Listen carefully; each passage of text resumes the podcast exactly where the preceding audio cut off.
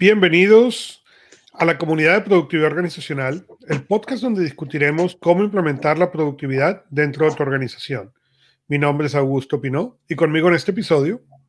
Álvaro Navarrete de kpiconsultor.com. Eh, y vamos a seguir la discusión de este libro, 25 cosas que me enseñó la experiencia. Y hoy vamos a hablar de el consejo 16.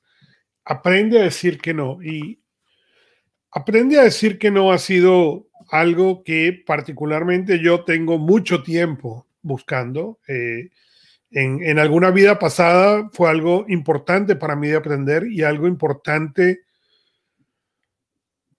que entendí o entendía que era un, un ancla, ¿no? Eh, un ancla que no me permitía subir más arriba de donde yo estaba, ¿no? Estaba eh, laboralmente haciendo tantas cosas y diciéndole sí a todas las posibilidades que esa funcionaban como un peso. Inclusive, alrededor del 2012 yo escribí un pequeño libro que se llama No. Eh, y la dedicatoria de ese libro dice, para Alicia y Tomás, que son mis hijos, esperando que aprendan a usar no de una manera más apropiada, especialmente cuando es importante. Y cuando escribí este libro me pareció importante volver a traer ese tema porque con los años me gustaría decir que ha perdido validez, pero diría que al contrario, mientras más el tiempo pasa, más importante me parece esa parte de saber decir no. ¿Cuál, ¿Cuál fue tu experiencia leyéndote esto, Álvaro? ¿Cuándo, cuán, ¿Cuándo aprendiste a decir no o has aprendido a decir no? Sí. Bueno, yo, yo leí, o sea, la verdad es que este capítulo es fantástico, es uno de los complicados, es, es uno de esos temas, de los, de los temas clásicos eternos entre a nivel de coaching o liderazgo o a nivel personal. Y, y yo creo que es uno de los temas que nunca uno acaba dominándolo, ¿no? Pero, claro, y sería suntuoso, presuntuoso por mi parte, decir que yo soy uno de esos pocos iluminados, ¿no? Lo que sí que puedo decirte, digamos que, que conforme uno gana en experiencia, yo pienso que no es tanto el aprender a decir que no a nivel personal, sino que en tener claro los síes, ¿no? O sea, cuando uno tiene claro el sí en su vida, lo importante, pues obviamente lo que no es que sí, es que no. Entonces, yo que siempre intento, digamos, más que no explicar lo que quiere decir éxito, vamos a intentar entender qué quiere decir fracasar. Más que no, eh, digamos, saber decir que no, vamos a intentar tener claro que, digamos, qué es lo que es tener claro cómo sí es, ¿no? Entonces, a mí a nivel personal, pues yo tengo muy claro, pues, eh, mi familia, tengo muy claro mis objetivos de empresa, tengo muy claro mis prioridades en cuanto a, mis agendas semanales y mis bloques. Te aseguro que soy absolutamente un bloque, digamos que en ese tema lo tengo claro y creo que mal iríamos sin tener claro eso con 53 años que, recién cumplí en diciembre, ¿no? Entonces, en mi experiencia, eh, el, digamos, por las, digamos, las consultas que tengo de los clientes o amigos, sobre todo clientes, pues me encuentro con dos tipos de personas, ¿no? Los que tienen un problema de autoestima y, digamos, pues acabas por esos vínculos sociales, universitarios, de educación, acabando, digamos, siendo un yes man y, digamos, llenando tu agenda con los tiempos de los demás y, cumpliendo los sueños de los terceros, eh, o bien eh, los segundos, que son las mayorías, que corresponden a esos queridos dreamers que tú y yo llamamos eh, eh, tuyos y míos, ese 94% de la población, que claro, como no se paran a pensar en sus síes, pues claro, difícilmente pueden saber a, qué, decir que no cuando no tienes clara tus prioridades en la vida, ¿no? Entonces, ese sería un poco mi, mensaje para la audiencia, es decir, no tanto en cómo saber decir que no, que, sino que es muy difícil, sino concéntrate en decir que sí, ¿sabes? Ese sería para mí lo importante a la hora de, intentar trasladar mensajes claros a, quienes nos, escuchan, ¿no? Y, digamos, yo pienso que en tu libro, por ejemplo, si me permites, pues yo subrayé varios párrafos, entonces en, al principio eh, leo la página 46 y dices, uno de los retos más difíciles en la vida es aprender a decirse no a uno mismo, ¿no? Pensamos que debemos aprender a decir no a los demás, pero no, no que debemos decirnos no a nosotros mismos. Y por alguna razón que honestamente no comprendo, somos incapaces de decirnos no, al menos no sin práctica consciente. Entonces yo creo que tú aciertas aquí de, pleno, porque en general, con, eh, y, te lanzo también la, reflexión para ver tu punto de vista, eh, digamos, en el contexto que lo escribiste, porque con esa idea de autoengañarnos a nosotros es fácil decir no a los demás, pero es más difícil decirse no a uno mismo. Entonces, entendiendo que ese primer principio del crecimiento personal empieza por hacerte crecer a ti mismo, intentar, digamos, y, no tanto dar lecciones a los demás, yo creo que tu, primer párrafo de este breve ensayo es tremendamente lúcido porque si una persona se ve en sí mismo intenta decirse que no en las tareas importantes, pues yo creo que el crecimiento personal está acostumbrado. Entonces, una vez consigues eso, ya vas cogiendo una cierta inercia, como todo en la vida, y ya es mucho más fácil transformarte a ti mismo y, lógicamente, cuando uno tiene claras las prioridades, es que las irradia por la calle, se ve esa seguridad, los demás, o sea, evitas esos conflictos y creces como persona, ¿no? Entonces, a mí me sorprendió mucho, digamos, la forma tan contundente con lo cual tú entraste en este capítulo y, yo personalmente no, digamos, había tomado conciencia de lo importante que es, eh, digamos, no tanto decir no a los demás, que es lo clásico, sino aprender a decirse no a uno mismo, ¿no? Y, es difícil, ¿no? Y es difícil y es consistente, ¿no? Porque lo encuentras en todas las categorías de la vida, ¿no? Y la importancia de decirte no, no, no solamente el ejemplo más común que tiene que encuentra la gente o más fácil para mucha gente de ver es en la parte de la comida, de la dieta, del ejercicio, ¿no? El decirle que no al, a la torta, el decirle que no al dulce, pero del mismo modo, eh, el decirte que no a las tentaciones que tú tienes, ¿no? Y las tentaciones no necesariamente malas. Y por ejemplo, yo, yo, yo cuento, el, yo contaba mucho la historia del convertible, ¿no? Yo soñaba con joven, con un convertible y fui y compré el primer convertible y hasta el momento que tuve que decirme, no compra más convertibles, se acabó. Pero eso es aprender a decirte no, aprender a dónde están las cosas que están pasando, decirte que no, lo mismo con la tecnología. Si tratamos de comprar cada avance tecnológico que existe, tenemos que comprar una nueva pieza de tecnología todos los días, lo cual está bien. Si ese es tu objetivo, bien, pero si ese no es tu objetivo, entonces tienes que aprender a decirte que no, no, no es necesario hacerle la actualización a la computadora o al teléfono o cuál es el objetivo de hacerlo más allá que seguir la influencia que pueden tener los demás o por seguir, como dicen aquí en Estados Unidos, a los Jones, ¿no? ¿Dónde? ¿Cuáles son las razones? Y lo mismo a nivel de trabajo. Cuando te llegan las oportunidades, en, realmente estas oportunidades están en línea con tus sí, están en línea con lo que tú quieres obtener. Hay, eh, el CEO de CD Baby, su nombre se me está escapando, Shiver, ese es el apellido. Aquí en Estados Unidos él dice, tú tienes que tener la capacidad, si algo es, no es hell yes, la respuesta tiene que ser no. Y, y es cierto, si algo no encaja con, con tus objetivos, si tu objetivo es poder ayudar un cierto número de pymes para un cierto número de años, y te llega una oportunidad que no encaja con eso, no importa cuán grande sea la oportunidad, a menos que tú estés dispuesto a cambiar ese objetivo principal. Claro, pero justamente, o sea, esa reflexión, esa pregunta que tú no quisiste responder en tu ensayo, digamos, de por qué crees tú que las personas no sabemos decir que no. Entonces, yo, yo, creo que fundamentalmente es por esos dos motivos. O bien porque no tienes claro por qué sí, o bien porque eres una persona, digamos, eh, con una autoestima débil y entonces no te has planteado esa, esa, digamos, esa seguridad y quieres quedar bien con todo el mundo, cosa que te das cuenta al cabo de unos años que es imposible, por tanto, eh, te vas lastimando, generas estrés, ¿no? Entonces, eh, yo entiendo que ese borreguismo nos lleva a satisfacer a todo el mundo, pero digamos, yo creo que es, o sea, ¿por qué está tan mal visto en nuestra sociedad decir que no? Y en cambio los líderes de empresas, porque una vez más estamos hablando de empresarios, o sea, si los empresarios no somos capaces de liderar un proyecto, yo recuerdo que no sé quién dijo que si una persona no es capaz de dominar su tiempo, difícilmente puede manejar lo de los demás, ¿no? Entonces no están o sea, digamos, eh, eh, eh, o sea, ¿por qué nos cuesta tanto, digamos, decir que no a nosotros mismos? ¿Por qué nos queremos tan poco, no? ¿Por qué nos cuesta tanto llevar a la práctica cosas tan evidentes sin tantos rodeos, no? O sea, bueno, mira, y nos han enseñado, si, si, nosotros nos vamos dos generaciones para atrás, ¿ok? La, la, enseñanza que uno recibía era la enseñanza a lo, entre comillas, realista. ¿no? Si, tú, si tú hubieras dicho en tu casa, yo quiero ser, tú, venías, tú tenías la, la, la ventaja, la fortuna de venir de una familia emprendedora, pero para mucha gente, hoy en día inclusive, inclusive emprendedores, no dreamers, ¿okay? tienen que luchar todos los días con la oposición de la familia y de los amigos de por qué en, negocios exitosos, ¿no? Yo, yo, yo estando en una conferencia una vez, recuerdo que el que estaba hablando había sido vicepresidente de mercadeo de McDonald's Corporation, ¿okay? de la corporación de McDonald's. Y él se retira de la corporación de McDonald's y abre una compañía de mercadeo para compañías en la lista de Fortune 500. ¿okay? 15 años después, ¿okay?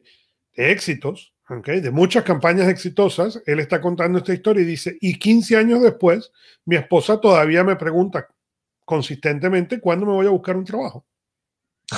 Y, y nos reímos, pero así como para esta persona es muy claro, para otros no lo es. Y, y ese es parte del problema. Nos han enseñado a no luchar por ese principio. ¿no? Cuando, cuando nosotros leemos, por ejemplo, eh, los libros de Napoleon Hill, ¿okay? y tú piensas que Andrew Carnegie le dijo a Napoleon Hill, yo quiero que tú por 20 años sigas este proceso y yo te garantizo que en 20 años vas a ser exitoso. Perdón, si yo agarro hoy en día gente joven y le digo, por 20 años, yo, yo quiero que tú hagas este trabajo por 20 años y no te voy a pagar un centavo, pero vas a lograr ser exitoso al final. La sociedad, por la manera como nuestra sociedad piensa, inmediatamente le va a decir a esta persona que está totalmente loco. Que es un proyecto que no tiene sentido. Claro. Pero porque la sociedad nos ha construido con una mentalidad o con unas creencias de dominio sobre la sociedad. Augusto, entiendo que es mucho más cómodo manejar a, las gallinas, a las ovejas, a los borregos de una forma jerárquica, digamos, sin que tenga sus propios objetivos, que no que la persona intente ser creativo y un poco ser disruptivo, digamos, desordenado, eh, como entiendo que debería ser, ¿no? Correcto, pero nos hemos vuelto una sociedad en la cual todo el sistema educativo y todo lo demás funciona para poder mantener esa estructura en la cual unos pocos juegan a jugar al director. Entonces tú tienes dos opciones. Eliges el camino, el camino de esa educación sumisa en la cual tú vas a hacer lo que te dicen para el resto de tu vida o eliges el otro camino que es diferente, pero en el cual tienes que entender que mucha de la gente a la cual tienes a tu alrededor te va a decir que ese no es el camino porque especialmente esa gente que está adoctrinada que eso es lo correcto, ¿no? Yo siempre le digo a la gente, a los clientes, cuando me dicen, no, es que todo el mundo me dice que, que esto no tiene sentido, y le digo, mira, busca a alguien que, esté, que sea más exitoso que tú, ¿ok? Y que esté haciendo más cosas de las que tú, haciendo, de las que tú estás haciendo, ¿ok? Y ve a ver si esa persona te critica. Porque en mi experiencia, al menos, la crítica siempre viene del que hace menos, pero nunca del que hace más. Bueno, estoy de acuerdo. El, que critica normalmente está pisando en falso, ¿no? Pero estoy de acuerdo, ¿no? Pero digamos que, quizás el, primer no que deberíamos aceptar es el no a nuestras propias creencias para intentar transformarnos, ¿no? A nuestras propias limitaciones. Correcto, como tú bien dices en el, capítulo 1, ¿no? O sea, empiezas, o, yo, por ejemplo, digamos, por buscar un ejemplo que no tenga tanto que ver con, la empresa, yo vengo de una familia muy estructurada, con patrones muy ordenados y además soy ingeniero, lo cual es, eh, digamos, exponencial orden, ¿no? Entonces, digamos, yo me levanto a la misma hora, como desayuno y desde hace unos tres años practico el desayuno intermitente. Es decir, porque hemos de desayunar a las cinco y media, luego comer a la una y media, luego, eh, digamos, tomar una merienda a las seis y media y cenar a las siete. Entonces, yo como una vez al día. Claro, todo esto eh, justamente te lleva a una reflexión de que cuestionas tus creencias, eh, identificas personas que tienen más energía o que te explican, digamos, que hay otra forma de entender la realidad y a partir de ahí vas descubriendo o intentas explorar distintos mundos, eh, digamos, contrariamente a todo lo que te aconsejan los demás, porque mi madre está preocupada porque me voy a morir por comer solo una vez al día, mi mujer me dice que estoy loco. Luego, claro, obviamente te tomas todo un tiempo tremendo eh, a la hora de organizar tu logística de alimentación, porque no puedes tomar desayunos con clientes ni, ni cenar, porque tienes tus propias lógicas, digamos, que generan unas tensiones, ¿no? Entonces, todo esto empieza por un no a ti mismo, que te cambia y luego, claro, obliga a que todo el mundo, eh, eh, digamos, entienda esa transformación para que sea compartida y te ayuden en ese cambio que es absolutamente tremendo. O sea, yo todavía, digamos, confieso que tengo problemas con, amigos cuando digo que no voy a comer contigo, porque yo como a una hora y como, como lo que me apetece, no lo que tú quieres, ¿no? y me llama la atención en, pleno siglo, en, pleno siglo XXI, donde hay tanta capacidad de conocimiento, donde el, crecimiento, el conocimiento es gratuito, las personas tengan tantísimas dificultades como para definir sus propios síes, ¿no? E, en esos cuatro pilares fundamentales, digamos, tener claro lo fundamental en la vida, ¿no? Y me sigue, digamos, eh, me revela el que el sistema eh, ponga en corsete tanto a, las personas y a las sociedades, ¿no? Entonces, eh, claro, si trasladamos todo esto ya al mundo de la empresa, pues esto es una caricatura de que, y, yo pues un poco aprovecho, eh, digamos, aprovechando la inspiración que me, tomó tu libro, pues en KPI hicimos juntos con los compañeros un pequeño artículo de cómo eh, aprender a decir no dentro del contexto de la empresa, ¿no? Las cuatro pautas que te, sirven, que en principio es mucho más fácil porque todo el mundo comparte tus objetivos y, eh, digamos, cómo utilizamos esto, ¿no? Pero, pero yo, vamos, me quedé, digamos, inclusive, cuando, inclusive cuando tú vienes a eso, a la empresa y dentro de la empresa, ¿ok?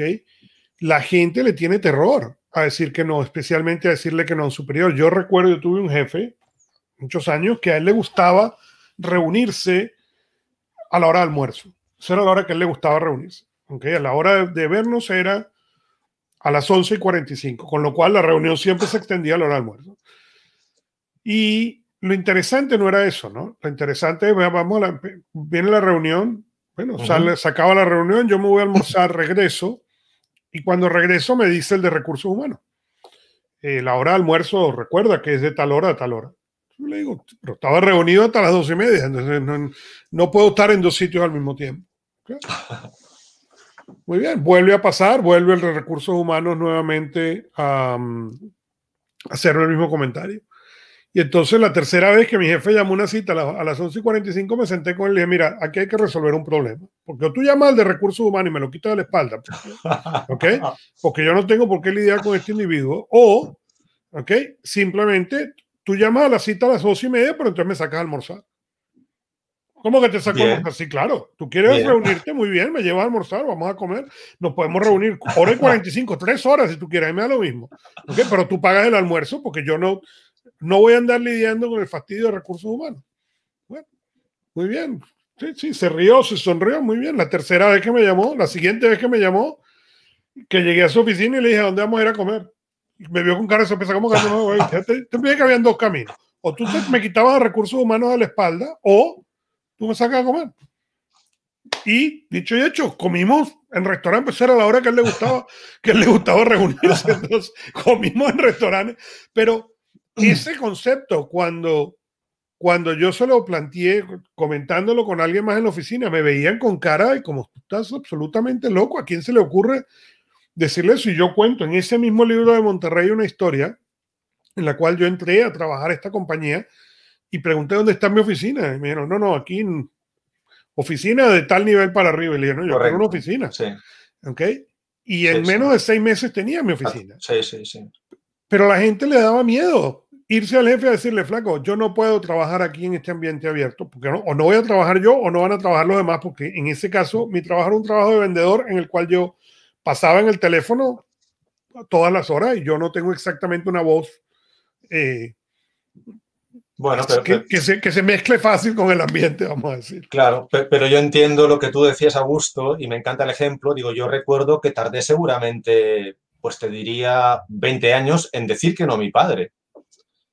Eh, y a, a, mi abuelo jamás. O sea, yo, entonces, claro, esas creencias tan limitantes en las que hemos crecido, yo por lo menos en mi generación, claro, digo, yo recuerdo que, o sea, eh, eh, bueno, eh, o sea, yo cuando, o sea, teníamos una, discusión, pues te giraban la cara, o sea, en, mi familia había una expresión que decía, o sea, digamos, te giraban la cara del revés. O sea, yo recuerdo, me daba unas bofetadas que los oídos, los tímpanos, o sea, yo oía durante tres horas y entonces jamás decías que no. Luego iba a la escuela, recuerdo don Ángel, cuando tú eh, argumentaba una lección, que era mi profesor preferido y no tengo ningún trauma emocional de, infancia, cogía un palo y me pegaba y tengo 53 años, no tengo 84, ¿no? Pues yo, entiendo que todos, pero digamos, eh, eh, entiendo que para ser feliz en la vida, con ese principio aristotélico de ser feliz, yo entiendo hay que decir no a lo que no te da vida y hay que decir sí a lo que te da la vida. Entonces, una persona, pues igual que tú, tomaste tu, digamos, venciste tu miedo enfrentándote a ese superior, dices, joder, o nos vamos a comer con los de recursos humanos y comemos los tres, que entiendo que sería una mala comida, o me voy yo contigo y pagas. Entonces yo creo que las personas, o sea, yo, entiendo que tengas miedo a un entorno de familiar. También puedo entender que tengas miedo en tu trabajo porque tienes una cierta dependencia económica de, de un empleo, ¿no? Pero yo creo que uno debe enfrentarse a sus miedos y si no, al final acabará siendo un, un minion más de la vida. Entonces yo, yo lucho por eso. Es correcto, y ahí era exactamente donde estaba el punto. En el, Cuando a mí la gente me, dentro de la oficina me decía, bueno, pero ¿y si, te, si te dicen que no, y si te corres, y el otro te dice que no, ¿qué es lo por qué me pasa? Que el de recursos humanos me, me corra porque yo, no, porque yo me tomo el almuerzo más tarde y el jefe no le va a decir nada. Bueno, está bien, o sea, hay que buscarse otro lugar, este no es el lugar donde yo quiero trabajar, pero tú tienes que tener esas cosas totalmente claras. Totalmente. Y además, en mi experiencia, cuando uno tiene carácter, tiene personalidad, tiene confianza en sí mismo, cuando sabe decir no, los que están alrededor lo notan. Digamos, yo creo que es una, una forma de crecer eh, eh, en una empresa, es justamente creciendo sobre los demás y eso se hace diciendo que no digamos, destacando. Y una forma de destacar es con seguridad decirle a tu jefe en privado de forma educada las cosas que hay que hacer, porque sí, porque no, y ir educando a los demás a una forma de trabajar o de vivir la vida más plena. En definitiva, al final de tu capítulo, y ya para por mi parte, invitando a todo el mundo que, lean el, breve artículo, complementa tu, tu, ensayo y, por cierto, nos hagan like y nos compartan en las redes sociales, dices, debemos aprender a decir no. No solamente porque es imposible decir sí cada vez que se nos pide algo, pero igualmente no se puede lograr todo si no trabajamos por las cosas que queremos. Debemos trabajar por aquello que soñamos lograr. Si no logramos decir no, ¿cómo esperamos que otros respeten lo que es importante para nosotros? ¿no? Mi madre, a la cual adoro, siempre me ha dicho, cuando hablamos de, de mis hijos y de mi familia, que educar quiere decir no. Si uno dice permanentemente sí, es un pelele y maleduca. Entonces yo invito a que todo el mundo practique el no como mínimo 20 veces cada día. Siempre. bueno, y, piensa lo siguiente, como padre, eh, como padre, claro, entiendo tus hijos también un poco más grandes, pero como padre, la relación que tú tienes, la relación que tu abuelo tenía con tu padre y la relación que tu padre tuvo contigo y la relación que tú tienes con tus hijos, son tres, son cuatro relaciones totalmente distintas. Pero al mismo tiempo son cuatro, los cambios que sucedieron fueron cambios todos basados en no. el, abuelo a lo mejor le pegaba al papá y el papá dijo yo por eso no le voy a pegar a, Álvaro y Álvaro dijo yo por eso no le voy a pagar al que sigue. Así es. Pero son nos, son, esos no son los que generan ese cambio. La manera fácil es decir, ok, mira, mi papá me pegaba y ahora yo te pego a ti porque eso es lo único que yo sé. Uno tiene que tener la capacidad de de entender esas cosas y de cambiarlas. Y aplica a ese nivel como a cualquier otro. Correcto. Ya, para acabar, porque digamos, en uno de tus capítulos del mismo libro de productividad, digamos, haces mención a un tema que yo indirectamente, hay un gran mentor que se llama, americano, que se llama Darren Hardy, que dice, no hay nada más inútil que hacer de forma perfecta aquello que no se tiene que hacer.